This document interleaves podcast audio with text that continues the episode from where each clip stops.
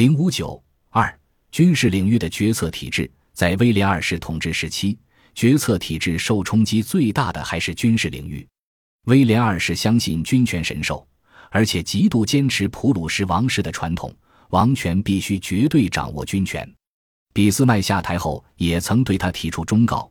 陛下只要牢牢掌握了普鲁士军官团，就可以为所欲为。然而，他对于如何有效掌握军权却并没有太多的概念。在他看来，掌握权力就意味着要时时刻刻的行使权力。比如，他坚持所有军官的委任都必须由他个人做出，而且他也认为各军事部门之间相互分割、牵制的状态有利于加强自己的仲裁地位。全然不知这种突出个人统治的方法会对整个体制的运行带来严重影响。最终也必然会削弱自己的权力地位。在德军内部，各系统、各部门之间的条块分割本来就比较严重。比如，在1883年以后，总参谋部完全从陆军部的隶属下独立出来，而陆军的人事任免权也从陆军部转归陆军内阁，从而使陆军内阁、陆军部和总参谋部成为三个相互竞争、彼此封闭的平行部门。在各部门协调和共同决策方面，德国一直没有形成像英国的帝国防务委员会那样有效的顶层协调与决策机构，只有一个由陆海军将领组成的本土防务委员会，主要负责两个军种作战计划的协调。但是威廉二世登基后，为了进一步将权力集中到自己那里，于1897年取消了本土防务委员会。使德军失去了唯一负责协调陆海军事务的机构，军队内部的条块分割更加严重，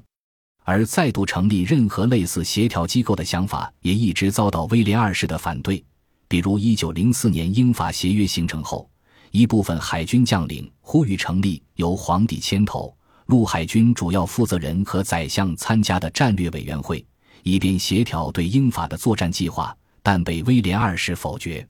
与此同时，威廉二世又加强了自己在军事领域的小圈子。登基后不久，他马上补充并改组了王室的军事随员，并将其命名为皇家大本营，实际上就是包括陆军内阁长官和海军内阁长官在内的皇帝侍从团，在很多旅行中都陪同皇帝，负责记录并传达军事命令。这一组织的职责很不清晰，由于其中的成员与皇帝的关系很近。事实上，就成为皇帝干预其他部门决策和运作的一个重要工具。为了密切自己与高级军官的联系，显示自己在军队中的权威，威廉二世还大量赐予高级将领们直接觐见皇帝的权利。在威廉一世和俾斯麦时代，拥有这一权利的人数一直受到非常严格的控制，连总参谋长都是到1883年军队体制调整时才获得直接觐见的权利。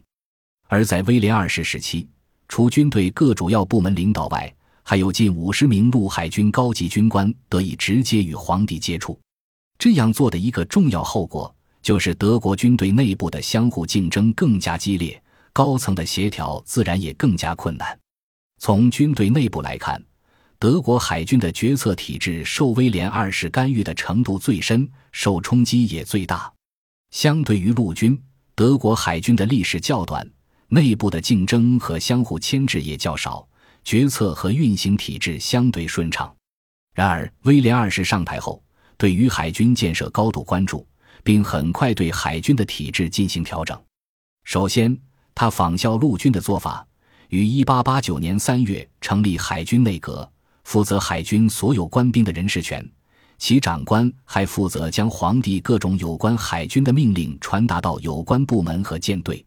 其次，威廉二世又于同月解散了海军中权力最大的帝国海军部，将其拆成海军司令部和帝国海军办公厅。其中，海军司令部主要负责战略指挥和部署，海军办公厅则主要负责建造和维护所有海军舰只。后者虽然在理论上没有权力调动和部署舰队，但实际上权力很大。然而，这一调整并没有使威廉二世满意。在他看来，海军司令部的权力在指挥、计划等方面依然过于集中，妨碍了皇帝对海军行使绝对权力。蒂尔皮茨于一八九七年当上海军办公厅长官、海军国务秘书后，威廉二世很快在蒂尔皮茨的支持下，再度对海军的体制进行调整。一八九九年，德国海军司令部被撤销，成立海军参谋部。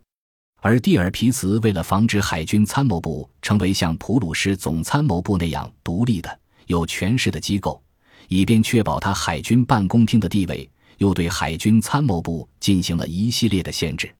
结果，海军参谋部仅仅下辖三十五名军官，职能十分有限。平时负责制定战略性计划、训练参谋军官、执行海军情报工作、为远洋航行的德国舰只起草航行命令。战时则在皇帝的批准下实施所有的海军作战行动。实际上，在战时真正指挥舰队根本不是海军参谋部，而是舰队司令。而威廉二世则任命自己为海军总司令，理论上总揽海军所有事务。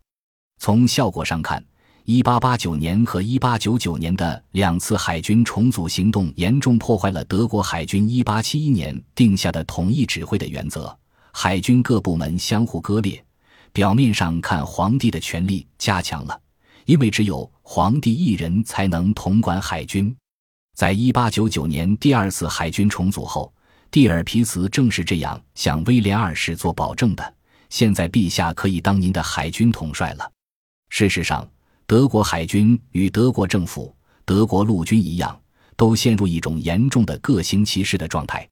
所以。具有讽刺意味的是，威廉二世一心要保住普鲁士王室的古老传统与特权，对军队的绝对控制，但他那种保持军队内部相互独立、彼此分割的做法，恰恰使真正的控制军队变得越来越不可能。